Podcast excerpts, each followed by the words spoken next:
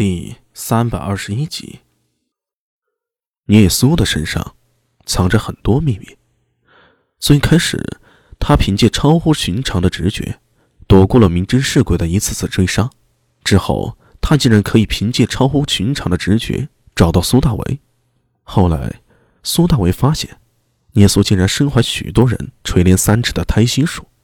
再后来，他能听懂锦鲤的话语，而后。还有了控水之能，一直以来，苏大为都觉得他是位面之子。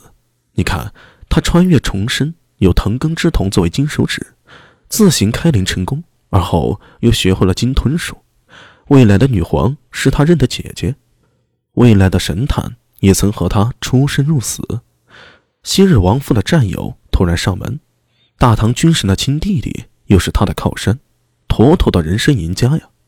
可是和聂苏一比，苏大为有点困惑了。这丫头天生具有亲和元气的能力。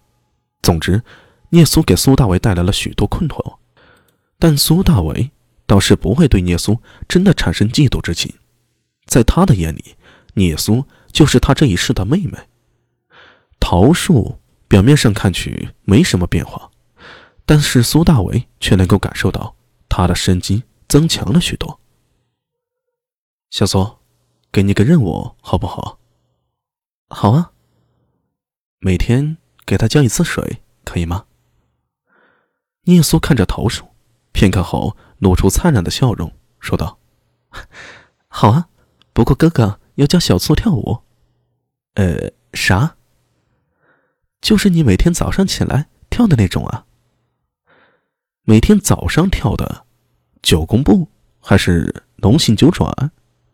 不过，只要聂苏想学，对于苏大为而言，没有什么是不可以教授的。他点了点头，拉着聂苏的小手，带着沈园就来到了前院。沈园已经搬了过来，就住在前院的厢房里。柳娘子也认得沈园，听说他的事情啊，以前吧，觉得这大小子怪可怜的，但是家里也没钱，就算想帮沈园，也是无能为力。可是现在呢？随着苏大为的地位日益提升，大房子有了，钱也有了。沈渊虽然很能吃，但是对于怀揣两千多贯的柳娘子而言，根本算不得事情。再说了，这一大小子是能吃，可也能干活啊。前后院落每天被打扫得干干净净，有什么力气活他一个人就能解决，而且还能够看护宅院呢。这么一算，其实也挺划算的嘛。当晚。苏大伟在卧房里点燃了油灯，他把西秀芳那些抄本从箱子里拿出来，分门别类的放在了书架上。这个女人倒是很厉害啊，抄本近百本之多，少则几万字，多则十几万字，密密麻麻的抄写的非常工整。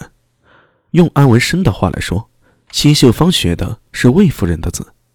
苏大为看不出什么神情，但是觉得西秀芳的字啊确实好看。只是他写了这么多抄本，究竟有什么用意呢？苏大为拿起一本来，坐在油灯下翻看。这是一本《先秦异志》，作者无从考究，内容说的是先秦时代诡异横行，七国更是一人辈出，相互争斗，令天下大乱。里面记载了很多艺术。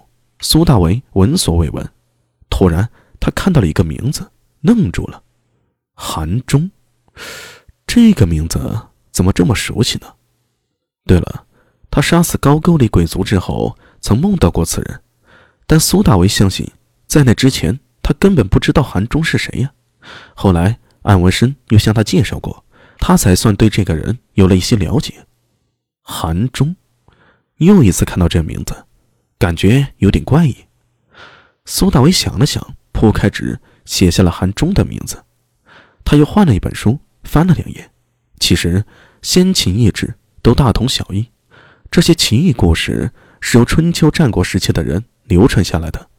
由于这些人来自不同的国家，又有着各自的立场，所以讲述故事的角度也就不一样了。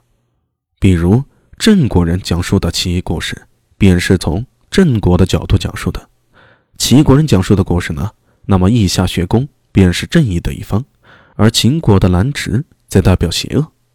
慢着，蓝池，苏大伟又是一愣，犹豫了片刻，在纸上又写下了“缢下学宫”和“蓝池”两个词儿。他放下笔，揉了揉眼睛，起身伸了一个懒腰。原本趴在门口的黑三郎唰的一下站了起来，瞪大了一双幽色的眼睛看着苏大伟。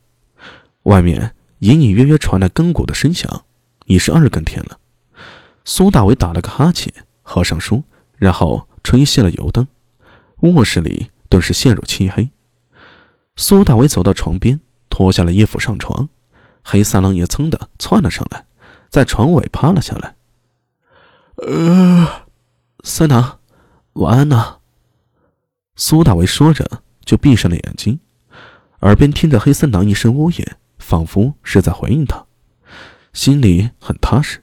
他翻了个身，侧身躺在床上，很快进入了梦乡。万年前，永兴坊胡国公府。陈咬金抿了一口酒，红润的脸上露出古怪的笑容。